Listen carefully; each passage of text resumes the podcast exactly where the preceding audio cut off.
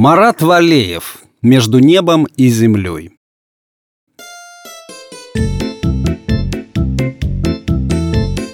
Петрович проснулся с тяжелой головной болью.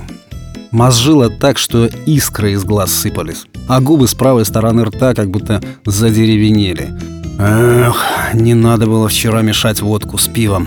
С раскаянием подумал он, в который уже раз и только свесил гудящую голову с дивана, чтобы посмотреть, не оставил ли чего на полу себе на утро для похмелки, как в черепной коробке у него что-то взорвалось. Перед глазами сразу же все стало багровым, потом потемнело, и Петрович под оглушительный звон в ушах устремился в этой кромешной мгле к какой-то светлой точке, постепенно разраставшейся впереди. «Нифига себе, лечу куда-то!» — отстраненно подумал он и внезапно догадался — да это же он дуба дал. А светлая точка все расширялась и становилась ярче. «Ага», — вспомнил Петрович из когда-то прочитанного в газетах и услышанного по ящику. «Это тот самый знаменитый тоннель и есть, по которому души покойников устремляются к своему светлому будущему». «Ёкарный бабай», — догадался. «Я ж покойник». То есть к вечной жизни летят. Ладно, полет пока нормальный. Посмотрим, что будет дальше. А точка между тем уже превратилась в ослепительное круглое оконце размером с футбольный мяч. Однако это загробная жизнь для кого-то вечное райское наслаждение, а для кого-то и вечные муки. Опять же вспомнил Петрович с беспокойством. А меня-то, меня что ожидает в конце этого тоннеля? Петрович после недолгого анализа своего жизненного пути решил, что он может оказаться где-то посередке. Потому как жизнь он вел по своему разумению, как все. Местами грешную, местами праведную. И грехи у него были так себе. Ну, пил, курил, дважды женился. Хоть и не часто, но регулярно извинял обеим женам. Как, впрочем, и они ему. Почему и кукует остаток жизни бобылем? Работу свою всегда работал добросовестно. Разве что, когда уходил в запой на пару-тройку дней, забивал на нее. Ну, зато никого в своей жизни не обокрал, не убил. Ну и куда его такого определят там? Куда сейчас со свистом летит его душа сквозь темный тоннель? Внезапно темень закончилась. И скоро Петрович обнаружил себя в хвосте огромнейшей очереди, змеившейся на поверхности небес.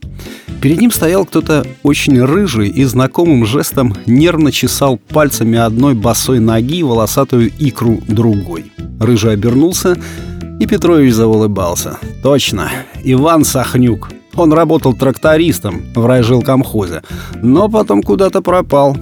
«Ты как здесь?» — спросил Петрович Сахнюка, пожимая ему руку. «Да как? Ехал под датым на тракторе, свалился с моста в реку», — пожаловался Иван. «Захлебнулся. А сам-то как сюда?» Петрович досадливо отзернул плечом. «Да, считай, тоже захлебнулся.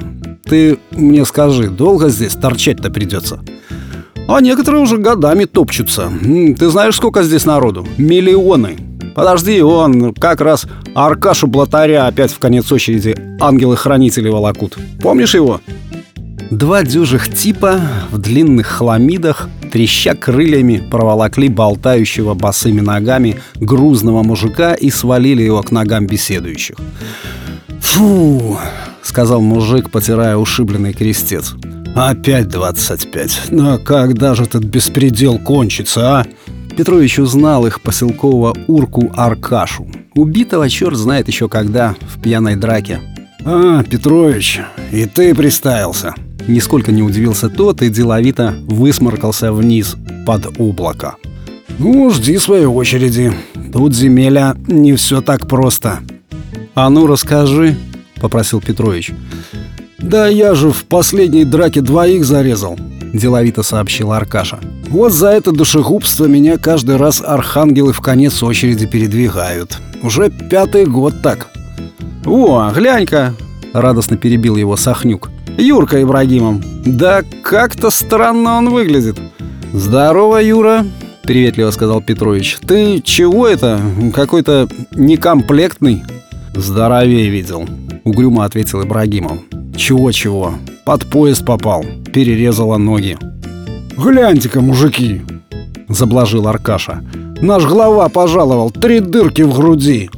«Они как грохнули все же делягу», — сочувствием сказал Петрович и тут же возмущенно фыркнул. «Ты глянь, чего ты архангелом шепчет? Вот сволочь, и здесь хочет без мыла пролезть. Не выгорит». «Это у него-то не выгорит», — хохотнул Иван. «Вон, смотри, ангелы уже полетели с ним в начало очереди. А ты, Юрка, чего в нашем конце стоишь? Ты ж, получается, как мученик загнулся. Так поди вперед. «Если бы», — вздохнул Ибрагимов. «Я, когда рельсу отвинчивал, прозевал поезд-то, так что и сам сюда вас несся, и еще человек сорок с собой прихватил. Слышь, карифаны!» — отвлек собеседника Аркаша.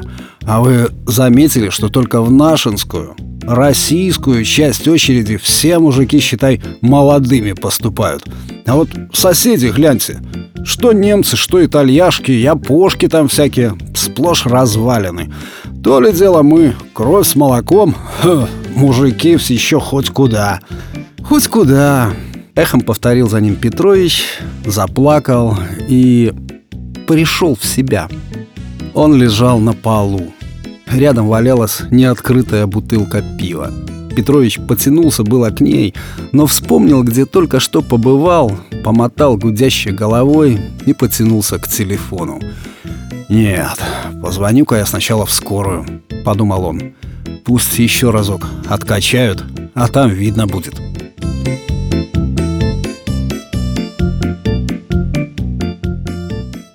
Текст читал Сергей Краснобород.